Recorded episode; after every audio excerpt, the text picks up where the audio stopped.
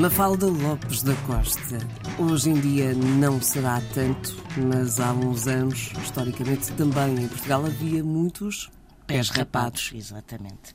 E pés rapados é, é uma, um pé rapado, é uma expressão que serve para designar de forma pejorativa alguém com poucas condições financeiras, que não tem recurso, uma pessoa pobre, mas também alguém que faz parte da chamada ralé, daquela que é considerada a camada mais baixa da sociedade diz-se que é um pé rapado. A expressão, curiosamente, não nasceu cá, nasceu no Brasil e uh, serviu inicialmente para designar os escravos que trabalhavam quer nas fazendas, quer nas minas.